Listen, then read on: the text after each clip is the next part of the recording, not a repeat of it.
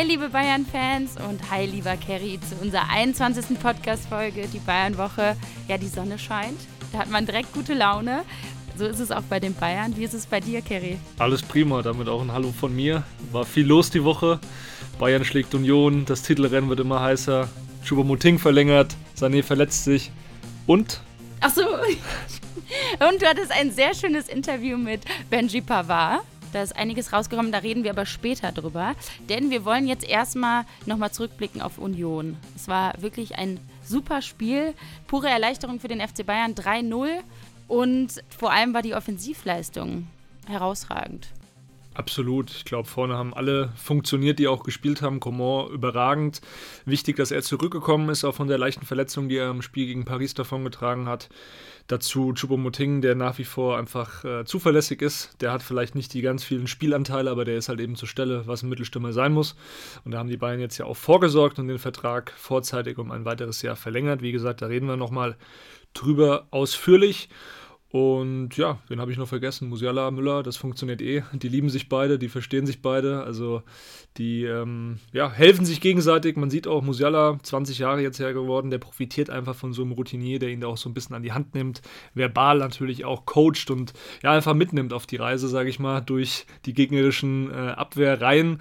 Und äh, ja, das funktioniert einfach gut. Müller selbst hätte vielleicht noch ein, zwei Tore machen müssen, hatte gute Chancen, da hat er sich auch nach dem Spiel drüber geärgert, aber insgesamt war das schon eine runde Vorstellung und man hat ja auch gesehen, Union Berlin, die hatten ja überhaupt nichts entgegenzusetzen. Ich fand aber auch bei Müller auffällig, wenn er dann mal eine Chance, wenn es nicht funktioniert hat, er weiter motiviert, hat gesagt, so, aufstehen, weiter geht's. Irgendwann klappt es schon und das merkt man auch, dass er die Leute mitreißt auf dem Platz und äh, auch für so einen Musiala, wenn der da jubelt und Müller kommt direkt auf ihn zu, das sind schon coole Bilder, ne? wie man merkt, dass das auch einfach passt zwischen den beiden. Und äh, ja, Manet kam auch zurück ähm, in der zweiten Halbzeit nach vier Monaten jetzt, wo der ausgefallen ist. Für ihn auch ein super Comeback, oder? Bei so einem Spiel. Total. Und er hat die Zeit natürlich auch genutzt, sage ich mal, weil nach dem Spiel stand er bei uns Journalisten und hat auf Deutsch ein Interview gegeben. Also hat so ein bisschen äh, versucht, da Deutsch zu sprechen. Das klang auch schon sehr gut.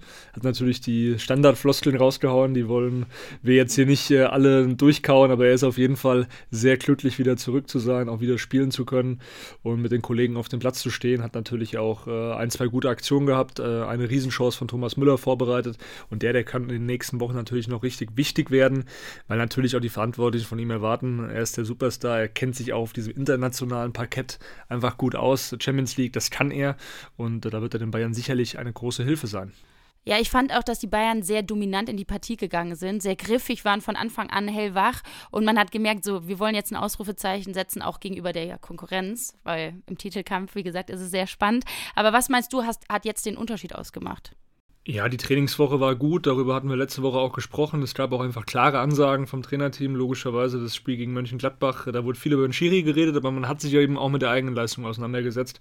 Brazzo ja gesagt, wir müssen da noch mehr Feuer entfachen und genau das war eben der Fall von der ersten bis zur letzten Minute. Wir haben aber auch schon sehr oft in den letzten Wochen darüber geredet. Es gab ja immer wieder so Spiele, so Ausreißer nach oben, ähm, die Hoffnung gegeben haben, aber diese Konstanz, die muss jetzt eben rein. Deswegen äh, neige ich noch nicht dazu, jetzt in Euphorie, sage ich mal, aus Bayern-Sicht zu verfallen. Das sollte man noch nicht, weil es sind jetzt einfach noch wichtige Spiele und äh, jedes Bundesligaspiel ist äh, gefährlich, sage ich mal, auch auswärts. Die Spiele jetzt in Stuttgart am Wochenende, die spielen gegen den Abstieg, da werden die Bayern auch äh, 100% geben müssen, weil sonst reicht es am Ende nicht. Und man, man sieht ja auch, dass die Konkurrenz äh, nicht schläft. Borussia Dortmund, RB Leipzig, die sammeln äh, weiter auch fleißig Punkte. Ähm, die Dortmunder spielen jetzt natürlich auch gegen Leipzig. Da werden sich die Punkte auch wegnehmen, aber trotzdem da vorne, das ist alles sehr eng beieinander und das ist auch schön für ja, den neutralen Zuschauer, sage ich mal, das so mitzuverfolgen.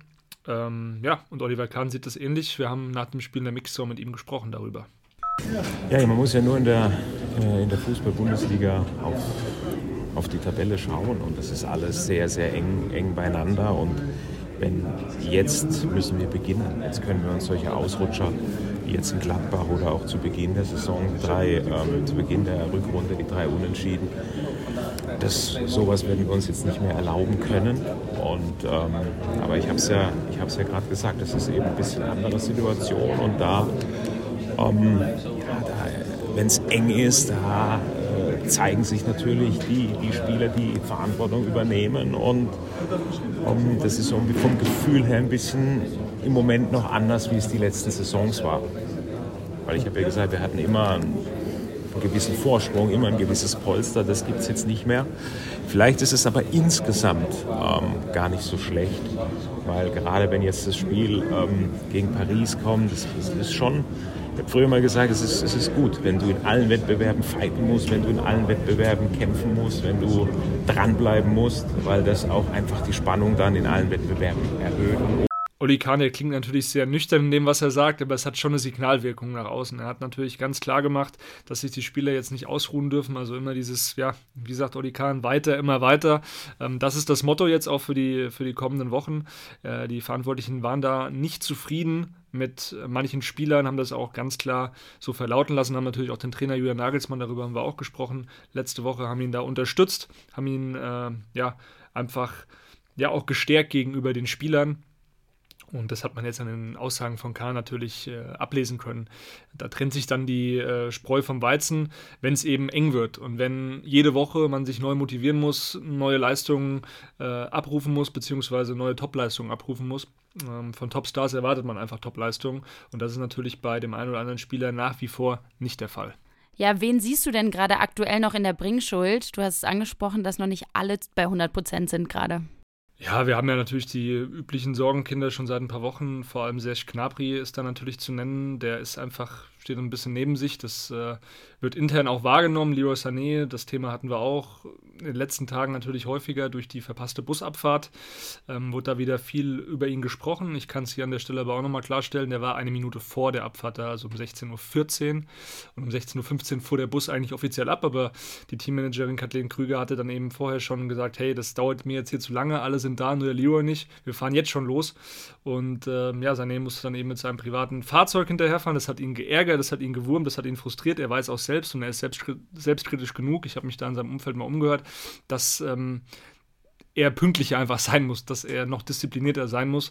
Ähm, er war in dem Fall aber nicht zu spät. Also es ist, ich vergleiche das immer mit der Schule. Also ich früher äh, bin quasi fünf Sekunden oder zehn Sekunden vom, vom Gong war ich dann in der Klasse und alle Schüler haben da schon gesessen, haben mich angeschaut. Der Lehrer hat auch schon streng geschaut, aber ich war halt noch pünktlich.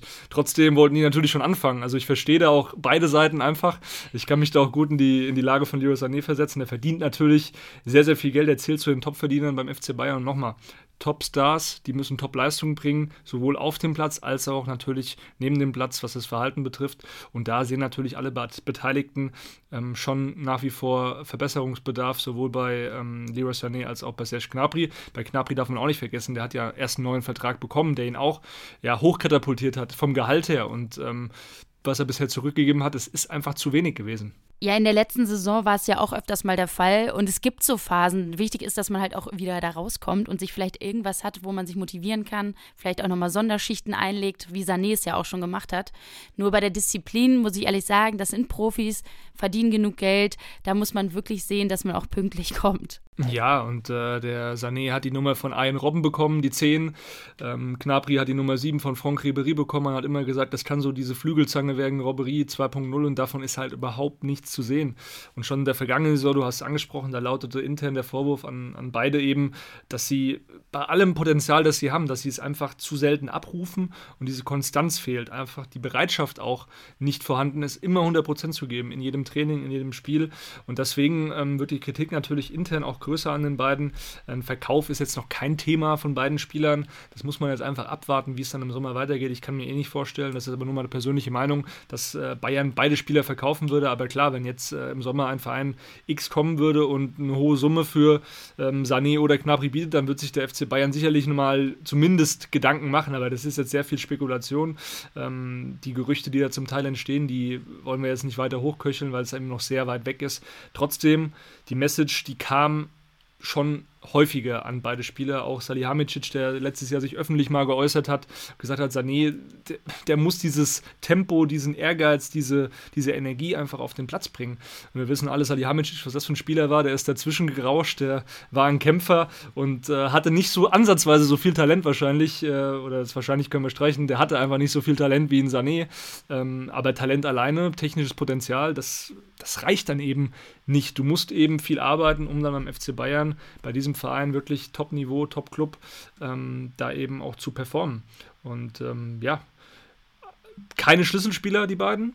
eher Sorgenkinder und das ist natürlich eine schlechte Nachricht auf der einen Seite. Auf der anderen Seite gegen Union hat es auch ohne die beiden gut funktioniert und das macht natürlich auch Mut für die nächsten Wochen. Jetzt steht natürlich das Spiel gegen den VfB an, darüber sprechen wir gleich und ähm, das Spiel gegen PSG kommende Woche. Das wird natürlich äh, ein heißer Tanz. Ja, aber Sané hat jetzt auch eine Verletzung, eine Kapselverletzung. Das schlägt ihn jetzt auch nochmal zurück. Weißt du, wie lange er ausfallen wird? Das wird sich tatsächlich erst Richtung Wochenende klären. Also er selbst hat jetzt nicht so große Schmerzen. Er hat ähm, auch nur ein Tape dran. Also er humpelt auch nicht mal es ist okay und er geht eigentlich schon davon aus, beziehungsweise ist zuversichtlich und hoffnungsvoll, dass er gegen Paris am kommenden Mittwoch dann dabei ist. Er hat jetzt ein paar Tage zum Regenerieren, macht jetzt in der Zeit natürlich auch nichts, ähm, hält still und dann wird es immer wieder Untersuchungen geben und dann wird sich, denke ich mal, Richtung Wochenende schon abzeichnen, ob es reicht eben für Paris oder nicht. Ich gehe auch mal davon aus, dass äh, er sowieso dann erstmal nicht startet, aber für eine halbe Stunde wird es sicherlich reichen, äh, weil Müller-Musiala, das funktioniert einfach sehr gut und Julian Nagelsmann, darüber sprechen wir auch dann nochmal gleich, der wird äh, an seinem System auch nicht sonderlich viel ändern, diese Dreierkette, äh, die er da spielen lässt, hinten mit der ja, Doppel-10, sage ich mal, Müller-Musiala, das kann ich mir auch sehr gut dann im Rückspiel vorstellen gegen PSG. Weil im Hinspiel war Müller ja eigentlich auch von allen in der Startelf erwartet worden, aber dann hieß es, er hat noch ein paar Probleme und ähm, steht eben nicht von Anfang an zur Verfügung. Also Nagelsmann hat da viele Optionen. Ich gehe aber davon aus, dass Sané, wenn er denn fit ist, dann auch von der Bank kommen wird. Dann hat man Mané noch von der Bank wahrscheinlich. Ähm, der ist auch noch nicht so weit, dass er jetzt sofort in so einem Spiel beginnen kann. Das ist zumindest so das, was man hört, was er selbst auch sagt. Er will Step by Step machen und das ist natürlich auch völlig richtig. Wenn du vier Monate raus bist, brauchst du einfach ein bisschen Zeit, um wieder reinzukommen.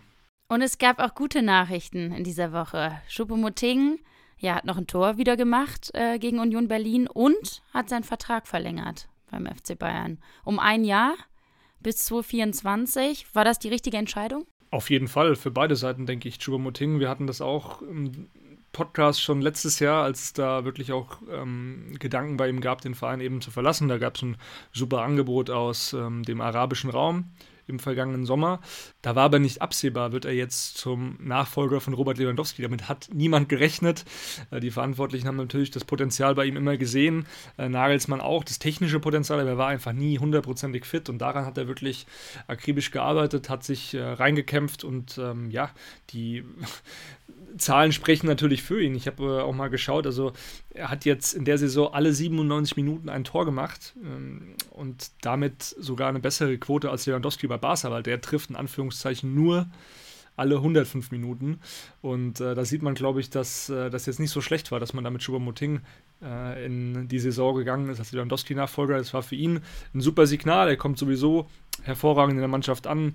Wie gesagt, äh, durch sein Französisch kann er auch die einzelnen Krüppchen, die es natürlich gibt, wenn du verschiedene Nationalitäten hast, die kann er super zusammenführen.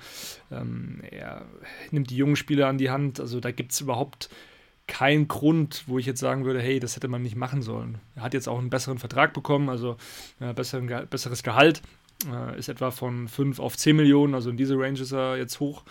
Auch völlig zu Recht, wenn man seine Leistungen betrachtet. Trotzdem bei weitem natürlich noch weit entfernt von Gehältern, wie sie jetzt ein Lewandowski bei Bayern hatte, nämlich über 20 Millionen. Also ich finde, das war ein guter Deal oder ist ein guter Deal. Besser geht es eigentlich nicht für alle Beteiligten. Ich hätte sonst nur halt noch das Alter, weil er ja schon etwas älter ist und dann könnte, hätte ich mir auch vorstellen können, dass die beiden sagen, nee, komm, wir suchen uns nochmal jemand Jüngeres, äh, der vielleicht auch dynamischer ist. Andererseits läuft es halt super mit ihm und er macht die Tore. Ja, und ich sage immer so, weil ich jetzt ja auch schon auf die 30 zugehe, in diesem Jahr werde ich 30, ähm, es kommt nicht auf das Alter an, es kommt immer auf die Qualität an. Ja, du bist auch noch gut, gut am Spielen, oder? Bei ja, dir? aktuell ist ein bisschen durch dieses ganze äh, ja, Arbeit ist schwierig auch ins Training zu gehen, aber ich halte mich fit, das kann ich euch allen versichern hier am Mikrofon. Ähm, trotz, trotz des stressigen Jobs ähm, und die Technik, die verlernt man ja auch nicht. Ist ja ein guter Ausgleich, immer noch ein bisschen Sport. Aber zurück zum Thema, Choupo-Moting. Ähm, ja, du hast angesprochen, warum holt man keinen jüngeren Stürmer? Das haben mich auch viele Fans gefragt, beziehungsweise auch aus dem Freundeskreis. Die fragen sich auch, ja, Choupo-Moting 34, ähm, nächstes Jahr dann 35. Ist das wirklich die Zukunft? Und ich sage, jetzt die Gegenwart ist es ja. Und die Verantwortlichen wissen das natürlich auch, dass sie jetzt Step by Step äh, auch einen neuen Stürmer suchen müssen, aber es ist eben nicht ganz so einfach. Du hast auf der einen Seite natürlich einen ähm, ja, sehr schwierigen Markt Äh, es gibt nicht so viele Top-Stürmer, vor allem dann auch nicht im bezahlbaren Bereich. Und wir reden hier auch bei einem Harry Kane, ich habe es von Anfang an gesagt, also klar, der Stürmer ist von FC Bayern interessant und der FC Bayern ist sicher auch eine interessante Adresse für Harry Kane, sollte er bei den Spurs nicht verlängern, was ja immer noch äh, nicht vom Tisch ist, diese Verlängerung. Aber dann muss man eben viel Geld bezahlen. Man muss eine stattliche Ablöse stemmen im hohen zweistelligen Bereich höchstwahrscheinlich. Also wir reden hier von 70, 80, vielleicht 90 Millionen am Ende. Und dann kommt das Gehalt noch on top über eine Vertragsdauer von vier, fünf Jahren. Vielleicht vielleicht machen sie auch nur einen Dreijahr, würden einen Dreijahresvertrag machen. Trotzdem, äh, der würde dann auch sehr viel Geld verdienen. Da würden wir auch schon über das Gehalt von Sadio Mané oder auch von, von Lewandowski, so um 20 Millionen Bereich, wäre das dann eben auch schon angesiedelt. Und deswegen äh, ist es einfach schwierig, da einen Stürmer zu finden, der voll ins Profil passt. Markus Thüram hatten wir auch berichtet, äh, das ist keine heiße Geschichte mehr. Der Spieler wäre eigentlich nur in Frage gekommen, wenn Choupo-Moting eben gesagt hätte, nee, ich verlängere nicht. Dann hätte man sich um den ablösefreien Tyram bemüht. Das Thema ist jetzt eben dadurch zu. Kolomuani hatte ich auch schon gesagt, der wurde ja angeboten bei den Bayern. Da gab es ja auch Gespräche mit dem alten Manager von Kolomuani, hat den jetzt mittlerweile gewechselt. Aber da ist eben auch nichts Konkretes entstanden, weil die Eintracht einerseits nicht abgeben will und die Bayern auch nicht zu 100% überzeugt sind. Die werden den Spieler weiter beobachten. Aber es geht eben darum, das auch konstant zu zeigen, was er bisher gezeigt hat bei der Eintracht. Deswegen, die Bayern wollen dann nichts Unüberlegtes jetzt mal machen, weil auch ein Kolomoani, der würde schon sehr, sehr viel Geld kosten. Deswegen, also mir fällt da ehrlich gesagt keiner mehr ein oder fällt dir jemand ein, international? Nee, ich hätte echt auch nur noch Kolomoani gedacht, dass sie vielleicht auch, vielleicht passiert ja auch noch was dann im Sommer, dass sie den holen, weil, äh, wie gesagt, der würde schon reinpassen bei den, bei den Bayern. Und äh, stand jetzt ist halt die beste Lösung mit Choupo-Moting zu verlängern. Erstmal bringt er seine Leistung und er passt halt in die Mannschaft rein. Klar, das Alter und Verletzungsanfälligkeit könnte natürlich höher werden, aber Stand jetzt passt es ja. Ja, und sonst gibt es eigentlich nicht mehr viele, wie du gesagt hast, Kolomuani, den kennt man noch aus der Bundesliga. Es gibt international natürlich ein paar interessante Stürmer. Ossimen von, von Neapel ist aber auch zu teuer. Es, dann gibt es noch einen äh, Alvarez von Man City, der ist auch ähm, wahrscheinlich zu teuer. Haaland ist sowieso nicht nicht verfügbar. Den hätten die Bayern letztes Jahr ja gerne als Lewandowski-Nachfolger geholt. So, es ist eben einfach schwierig, da jetzt jemanden zu finden, der sofort reinpasst und wo man kein Risiko eingehen würde. So, und bei Choupo-Moting, das ist einfach vom Preis-Leistungs-Verhältnis her genau das Richtige. Plus man geht natürlich davon aus oder hofft, dass der eine oder andere Spieler dann in der kommenden Saison nochmal einen Schritt nach vorne macht. Tell, der ist 17 erst, also da dürfen wir uns auch noch freuen, weil der ja schon, wenn er reinkommt, immer mit sehr viel Engagement und Ehrgeiz zu Werke geht, hat ja auch ein Gladbach Tor gemacht, also da sind die Verantwortlichen natürlich auch hinterher, dass der die nächsten Schritte macht im nächsten Jahr, aber klar, äh, die Fühler sind überall ausgestreckt, Salihamidzic hat sich natürlich auch ein gutes Scouting-Team aufgebaut mit Markus Pilawa, dem, ähm, dem Chef-Scout, der von Borussia Dortmund kam und der hatte auch immer kreative Ideen. Ne? Und da muss man jetzt einfach mal abwarten, was in den nächsten Monaten passiert. Ich gehe jetzt davon aus, dass sie da im Sommer nichts machen, sondern das Geld eher investieren in beispielsweise Cancelo, beispielsweise in die eine oder andere Vertragsverlängerung noch. Wir hatten auch ähm, das Thema Musiala schon angesprochen, also da wird einiges passieren. Aber klar, man kann es nie ausschließen, will ich auch gar nicht, weil ähm, ja, vielleicht ist jetzt Choupo-Moting im Sommer in der Form, die die Bayern dann vielleicht nicht mehr so gut finden, dann sagen sie, hey, dann müssen wir jetzt doch schon dieses Jahr was machen. Also Fußball ist so schnelllebig, ähm, wo wir auch beim Thema wären, Benji Pavard, da ist auch einiges passiert in den letzten Wochen und äh, das zeigt, glaube ich, wie emotional und wie turbulent auch so eine Achterbahnfahrt im Fußballgeschäft eigentlich sein kann. Ja, wie sieht es denn mit Benji Pavard aus? Also Chupomoting verlängert, Pavard ist noch offen. Du hast dich am Montag mit ihm getroffen und der Kollege Jonas Nohe war auch mit dabei zum Interview. Was hat er dir denn verraten zum Thema Vertragsverlängerung? Ja, das Interview gibt es bei sport1.de natürlich zu lesen. Wir haben ihn ja, 40 Minuten lang interviewt. Das war super. Das erwartet man eigentlich nicht, weil normalerweise nimmt sich ein Spieler auch vom Verein dann vorgegeben, meistens 15 bis 20 Minuten Zeit. Bei Pavard war ich wirklich positiv angetan. Der hat von Anfang an gestrahlt, hat einfach gute Laune gehabt und ähm, die auch zum Ausdruck gebracht, hat sich auch wohlgefühlt im Interview. Also wir haben ihm da jetzt ähm, schon natürlich äh, einige Fragen gestellt, die auch für ihn nicht so leicht zu beantworten waren. Es war eben viel los um seine Person und äh, er hat sich dann klar geäußert, eben auch zu den Gerüchten, den Verein verlassen zu wollen. Da hat er gesagt, ich habe nie gesagt, dass ich gehen möchte. Ich weiß sehr gut, dass ich in einem sehr großen Verein bin, in dem alles hervorragend aufgestellt ist. Ob das die Mannschaft, die Physios, die Verantwortlichen sind. Es herrscht überall eine tolle Atmosphäre und ich fühle mich hier sehr wohl. Ich mag den Verein, die Fans und ich hoffe, dass wir in dieser Saison noch Großes erreichen werden.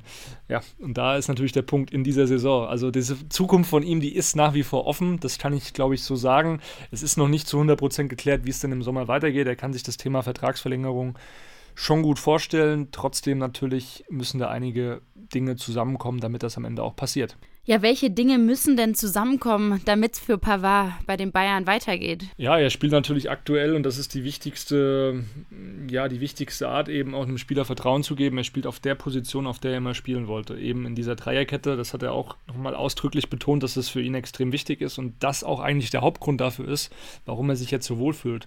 Und da gab es eben auch im Januar nochmal das ein oder andere Gespräch mit dem Trainerteam, mit Julian Nagelsmann. Und da stand ja auch kurzzeitig mal ein Wechsel zu Inter Mailand im Raum. Ähm, Inter hatte da ein Angebot abgegeben, die beiden haben gesagt nein. Pavard hat aber auch gesagt nein, weil er eben sich wohlfühlt, wenn er auf dieser Position spielt. Und das ist manchmal ganz simpel. Wir reden immer vom Thema Wertschätzung, ja, aber die sportliche Wertschätzung in dem Fall ist schon sehr, sehr wichtig für Pavard, dass er eben auch langfristig auf dieser Position spielt. Am Ende hängt es natürlich von den Bayern ab. Wie planen sie? Da hinten mit dieser Dreierkette spielt dann wieder Lucas Hernandez mit Delikt und Upamecano zusammen oder ist Pavard dauerhaft eine Option? Was passiert mit Cancelo, ähm, Stanisic, über den wir auch nochmal gesondert sprechen? Also Bayern hat da so viele Optionen. Die Frage ist natürlich am Ende, ob das dann reicht. Ähm, um Pavard dann zu halten. Und dann ist natürlich der zweite, die zweite Komponente natürlich das Geld. So, er ist bei Bayern jetzt ein paar Jahre, er hat da auch viel gewonnen, er hat sich immer als solider, zuverlässiger Spieler gezeigt. Natürlich erwartet er sich dann auch ein Entgegenkommen in Sachen ja, Gehalt. Ist doch ganz logisch, dass wenn jemand gute Leistung bringt, dass er dann eben auch ein besseres Gehalt haben möchte. Das ist ja in jedem Beruf so. Und ähm, ja, am Ende wird es in den nächsten Wochen weitere Gespräche geben. Salihamidzic und der Berater von Pavard, die werden sich dann nochmal zusammensetzen aber trotzdem, ich habe es auch schon gesagt und das war ja auch nicht irgendwie aus der Luft gegriffen. Pini Zahavi, der ist damit involviert im Thema Pavard, der agiert als Vermittler und wir kennen alle Pini Zahavi. Er macht entweder einen krassen Vertragsverlängerungsstil bei Bayern wie er es damals mit Lewandowski gemacht hat. Oder wenn der Spieler dann sagt, hey, das passt für mich nicht mehr, dann tut er alles dafür, damit der Spieler wechseln kann. Und das ist bei Lewandowski, haben wir es ja alle gesehen. Erst hat er ihm super Vertrag bei Bayern rausgeholt, 2018 oder 2019 war es, glaube ich. Dann hat er jetzt dieses Jahr, äh, letztes Jahr mittlerweile schon, 2022, den Wechsel eben durchgedrückt nach Barcelona. Und das ist natürlich auch eine Option für, für Pavard, weil Barca ist interessiert auch schon mehrfach berichtet, ähm, dass Pavard sich das auch grundsätzlich vorstellen kann, weil natürlich sagen jetzt viele, ja, es ist vielleicht aktuell mit Barcelona ähm, eher ein Rückschritt sportlich, aber man muss auch das große Ganze sehen. Man kann auch mal in Spanien spielen, in der spanischen Liga. Man lernt eine neue Sprache, man ähm, kommt in ein Land, das ein bisschen wärmer ist als in Deutschland. Wir sind jetzt hier Anfang März und ich sitze immer noch im Pulli bei der Podcastaufnahme. Also das sind alles Komponenten, die da auch schon zusammenführen. Klar, Lewandowski ist jetzt in der Euroleague ausgeschieden. Das ist für den auch nicht ganz toll gewesen. Trotzdem ist er jetzt kein unglücklicher Mensch, weil er kann jeden Tag mit seiner Frau äh, Anna am Strand spazieren gehen, was er in München halt nicht konnte.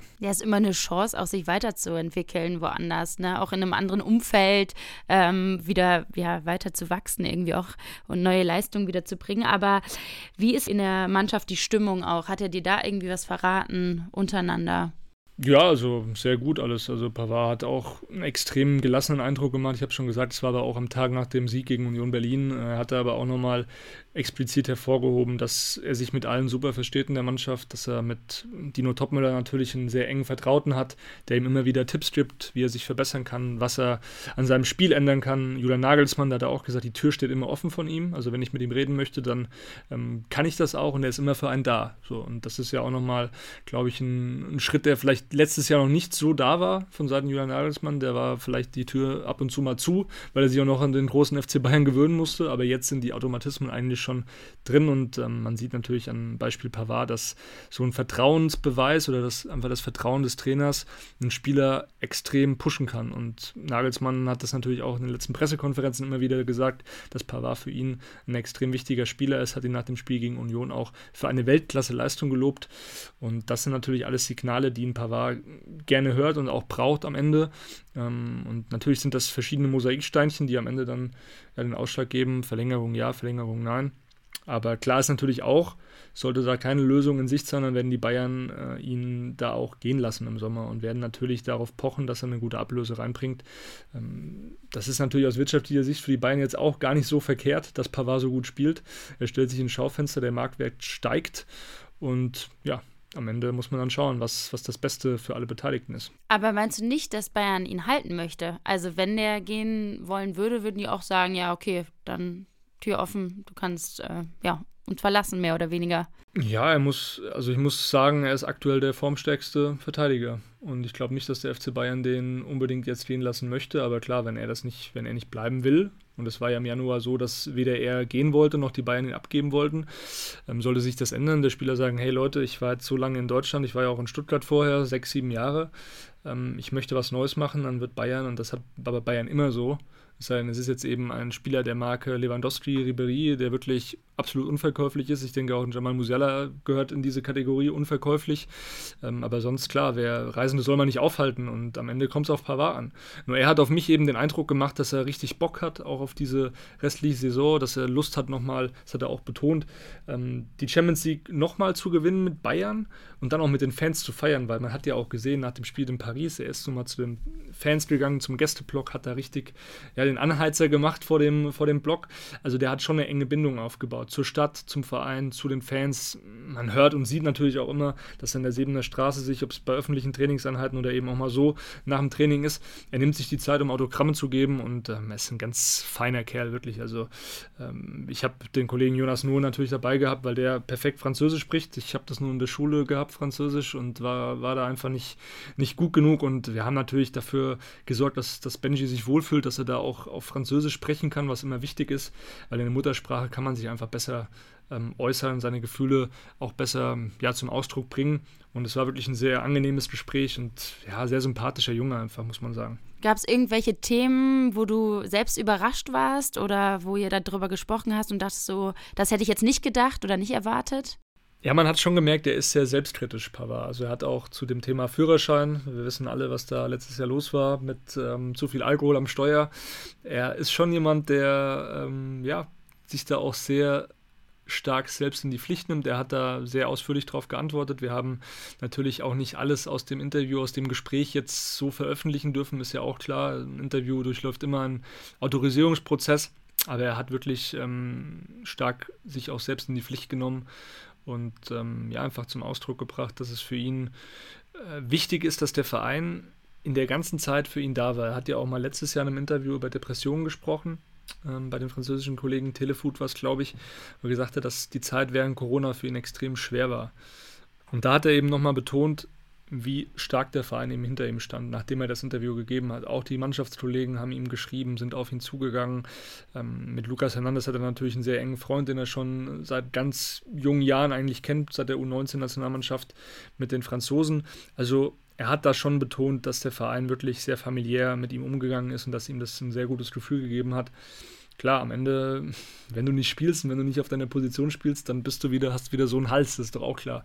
Also gerade passt natürlich alles für ihn, logisch, aber im Sommer werden die Karten auch wieder neu gemischt. Dann hat man jetzt natürlich mit Delikt, Upamecano, ähm, Stanisic, das sind viele Optionen und Lukas Hernandez kommt zurück, Deli Blind ist auch noch im Kader, gut, da muss man mal schauen, wie es weitergeht, aber man hat natürlich viele Verteidiger und wenn er am Ende sagt, hey, ich fühle mich dann doch nicht so gewertschätzt, wie ich das gerne hätte, nämlich sportlich, aber auch finanziell, das habe ich auch betont, dann könnte es zu einer Trennung kommen. Aber wie gesagt, sehr spekulativ. Aktuell macht er wirklich den Eindruck, als sei er rundum zufrieden und das ist für die Bayern natürlich gut und er gibt alles. Also er ist jetzt nicht mit den Gedanken woanders und ich glaube, das ist die beste Nachricht. Ja, ich denke auch, das wird dann auch entscheidend sein im Sommer, einfach was er noch für Angebote hat von ja, anderen Vereinen und äh, ja, wie du auch schon erwähnt hast, es sind, kommen so viele Faktoren zusammen am Ende.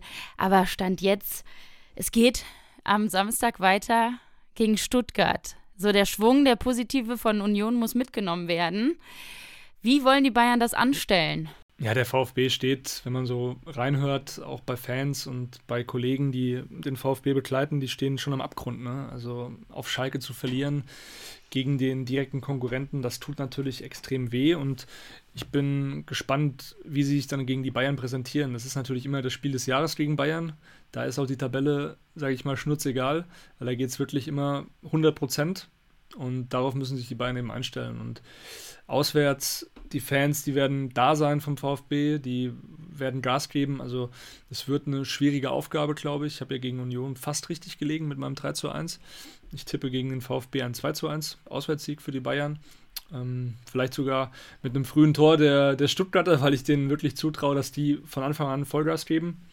Aber klar, die Bayern haben einfach von der Qualität her natürlich, wenn die das ausspielen, dann wird das, glaube ich, dann schon in Richtung Bayern-Sieg. Ja, ich glaube, es ist wichtig, dass die das jetzt nicht auf die leichte Schulter nehmen und sagen, ach ja, bei Stuttgart läuft es gerade nicht so gut, die stecken wir mal eben easy in die Tasche. Das glaube ich nicht. Das ist immer wichtig. Ja, aber das ist bei so einem Gegner, glaube ich, nochmal, dass du das, dass die Spieler sich das bewusst sind. Und ich tippe eher auf ein 3-1. Also ich glaube, hinten raus werden dann nochmal Tore fallen, weil da sind die Bayern, glaube ich, auch generell von der Fitness her noch ein bisschen weiter. Und ja, kommt darauf an, wie der Spielverlauf ist, aber auf jeden Fall machen die Bayern das, glaube ich, gegen Stuttgart. Man hat natürlich dann das Spiel gegen Paris, da wird Julian Nagelsmann sicherlich auch dran denken, beziehungsweise auch den einen oder anderen Spieler vielleicht sogar schonen. Ich gehe schon mal davon aus, dass ein Knapri die Chance von Anfang an dann bekommt, weil er gegen Paris wahrscheinlich nicht starten wird. Wahrscheinlich kriegt dann mal ein, ja, vielleicht auch wieder ein Fonzie Davis, der jetzt auch immer wieder diese leichten Wackler drin hat, finde ich. Vielleicht kriegt er nochmal eine Pause. Und ähm, der Knapri spielt dann als rechter oder linker Schienenspieler. Also das könnte ich mir auch gut vorstellen, dass er da eben die Chance bekommt. Oder Chupomoting wird geschont. Der hatte ja noch nach dem Unionsspiel oder vor dem Unionsspiel hat er Nackenschmerzen gehabt. Äh, hat Leon Goretzka eben auch erstmal Nackenklatsche gegeben. Ähm, Stil echt, sag ich mal. Ja, und ich glaube, dass natürlich schon wichtig sein wird, wie läuft die erste Halbzeit? Also können die Bayern da vielleicht schon den Sack zumachen, dass man dann noch Kräfte schonen kann. Aber wie gesagt, ich glaube, dass es eher eine engere Geschichte wird, weil der VfB eben, ja, die werden, haben nichts zu verlieren und das ist manchmal ganz gut, weil man dann nicht so viel drüber nachdenkt, sondern einfach, ähm, ja, vielleicht auch mal sich wieder zur Höchstleistung aufschwingt und es ist traditionell immer schwierig, in Stuttgart zu bestehen. Deswegen, ähm, ja, wird ein heißer Ritt. Der Kollege Felix Fischer ist dann vor Ort, den werden wir nächste Woche auch nochmal reinholen in den Podcast. Ich bin die Woche, meine Oma wird 80, deswegen bin ich nicht äh, am das muss Spieltag dabei. Sein. Das muss auch sein, natürlich. Wir Sportjournalisten haben jetzt nicht viele Wochenenden frei, aber dieses Wochenende habe ich mir natürlich freigenommen. Das ist doch ganz klar. Die Oma freut sich für die Familie. Die Oma freut sich, genau. Ähm, da auch ein Gruß an alle Omas, die unseren Podcast hören, sollte das der Fall sein. Ja, meine Oma hört den immer. Ja, Wirklich. Gut. Und die kriegt das alleine hin mit ihrem Handy. Wie heißt denn deine Oma? Trautchen. Dann liebe Grüße an Trautchen und wir machen jetzt hier mit dem Podcast weiter. Ja, und wenn einer den VfB sehr gut kennt, dann ist das Benji Pavard. Der hat sich auch im Interview nochmal dazu geäußert bei euch. Oui, c'est sûr que dès que je peux regarder euh, Stuttgart, je, je regarde. Euh, après, je suis toujours en contact avec, avec Peter, euh, qui est mon traducteur là-bas, qui est aussi ancien football professionnel à, à Stuttgart, mais aussi à Strasbourg. Euh, c'est sûr c'est une situation qui, qui, me touche parce que pour moi, c'est un club qui a beaucoup compté. Les fans aussi, ils sont vraiment extraordinaires, que ce soit dans les bons comme dans les mauvais moments. Et c'est sûr que ça me fait pas plaisir de, de les voir dans cette situation-là, mais j'espère qu'ils qui, vont vite se relever et se maintenir parce que voilà, pour moi c'est un club spécial, un club familial et un club dans lequel j'ai aimé être. Euh, donc euh, après c'est sûr que voilà, moi il faudra mettre euh, tout ça de côté et euh, j'espère gagner à Stuttgart. Mais après j'espère qu'ils qu qu puissent gagner tous les autres matchs possibles parce que voilà, c'est un club particulier. Ich finde, Französisch ist eine sehr schöne Sprache. Ich höre gern zu. Trotzdem, für alle, die es jetzt nicht verstanden haben, ich werde nochmal übersetzen. Ähm, Morin lacht sich hier gerade kaputt, weil ich hier die Übersetzung gerade suche, aber ich will es ja auch richtig übersetzt haben für euch. Ja, wenn es möglich ist, dann schaue ich mir immer noch die Spiele von Stuttgart an. Ich habe noch immer regelmäßig Kontakt mit meinem Übersetzer von damals. Die Situation beim VfB, die nimmt mich natürlich schon ein bisschen mit, weil es ein Verein ist, der mir sehr viel bedeutet hat. Die Fans dort sind außergewöhnlich, egal ob in guten oder schlechten Momenten. Es fällt mir wirklich schwer, den VfB in dieser Situation zu sehen. Ich hoffe, dass ihnen schnell die Wende gelingt und sie den Klassenerhalt schaffen. Aber am Samstag werde ich das alles beiseite legen müssen und ich hoffe, dass wir in Stuttgart erfolgreich sind. Aber danach dürfen die gerne alle Spiele gewinnen. Ja, sehr emotionale Worte von Benji Pavard. Aber jetzt lass uns mal auf Mittwoch auf die Champions League blicken. Gegen Paris geht's weiter. Die Bayern haben aus, aus dem Hinspiel einen Vorsprung von 1-0. Reicht das? Ja, die Bayern müssen da ganz klar auf Sieg spielen. Also es bringt nichts, sich irgendwie reinzustellen. Das 1 zu 0, das ist trügerisch. Das kann sehr schnell auch in die Hose gehen. Mbappé, wir haben es alle gesehen, im Hinspiel schon, als er reinkam. Er hat das Spiel verändert. Das haben auch natürlich die Verantwortlichen gesehen, das Trainerteam. Ähm, auch am Bankett war jetzt die Stimmung nicht so krass, dass man gesagt hat, ja, wir können jetzt schon von einem Weiterkommen sprechen. Im Gegenteil, wir haben dann wirklich noch einen harten Job zu erledigen zu Hause. Und ja, man, man darf sich nicht reinstellen. Man muss einfach nach vorne spielen, das eigene Spiel durchziehen und ähm, natürlich die Konter und die Umschaltmomente von Paris neutralisieren. Bei Neymar wissen wir nicht, ob er rechtzeitig zur Verfügung steht eher nicht. Ähm, an Mbappé, der wird natürlich spielen, der ist heiß und wir haben es auch beim WM-Finale alle gesehen, zu was der fähig ist in großen Spielen und die spornen den natürlich nochmal extra an. Aber da haben die Bayern sicherlich auch Lösungen parat. Jürgen Nagelsmann, der hat da ein paar Ideen. Welche Lösungen wären das denn? Also wenn sie so spielen gegen Union, auch mit der Offensivleistung, ich glaube, dann könnte das was werden. Ja, ich glaube, wir haben gegen Union eigentlich fast schon die Mannschaft gesehen, die dann auch gegen Paris spielen wird. Das ist natürlich die Frage, rutscht Cancelo noch in die Startelf?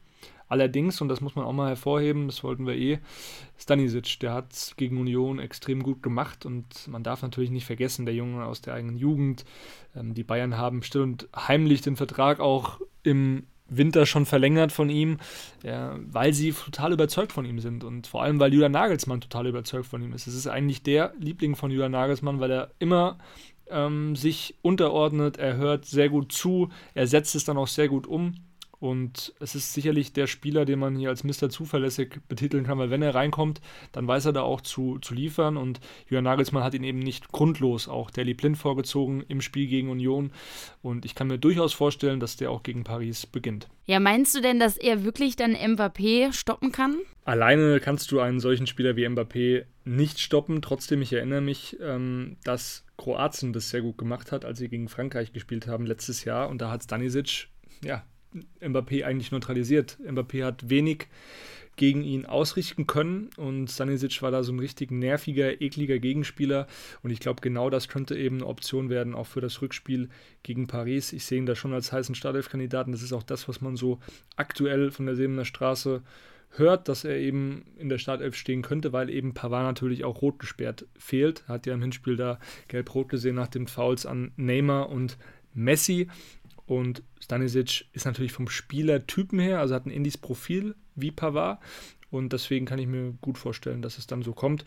Ähm, deswegen hat Nagelsmann das eben auch gegen Union so spielen lassen. Ähm, man hat dann am Ende Delikt, Upamecano, Stanisic. Das kann ich mir, wie gesagt, sehr, sehr gut vorstellen. Delikt fand ich auch richtig gut gegen Union. Der hat ja auch mit irgendwie das zweite Tor, also dann nochmal kam Müller, vorbereitet. Und der war so präsent, muss ich sagen. Also der hat mir auch sehr gut gefallen. Wenn er das so gegen Paris wieder angeht, dann äh, kann das was werden. Und was ich aber noch fragen wollte, wie siehst du denn Paris? Also wie werden die auftreten gegen die Bayern? Ja, wie gesagt, also man muss jetzt abwarten, ob Neymar zur Verfügung steht. Das Spiel ist natürlich schon sehr auf ihn ausgerichtet im Zentrum.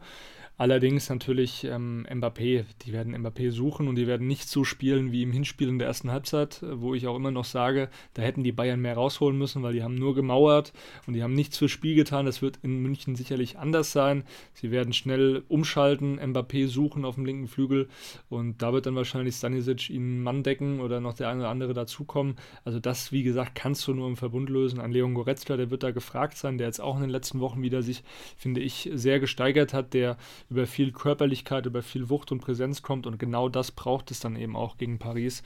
Ähm, plus eben natürlich die eigene Chancenverwertung. Da brauchst du eben ähm, ja, die guten Momente von Musiala, die ähm, super Bewegungen auch von einem Coman.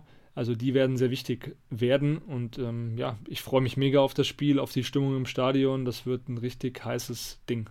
Ja, das glaube ich und ich bin auch gespannt, was du wieder erzählst. Und dein Tipp, was sagst du, wie geht das Spiel aus? Ich sage 1 zu 1 oder 2 zu 2. Ich bin mir aber nicht. Boah, nee, was sage ich? 2 zu 2 sage ich und die Bayern kommen weiter. Ich sage 2 zu 1 für die Bayern.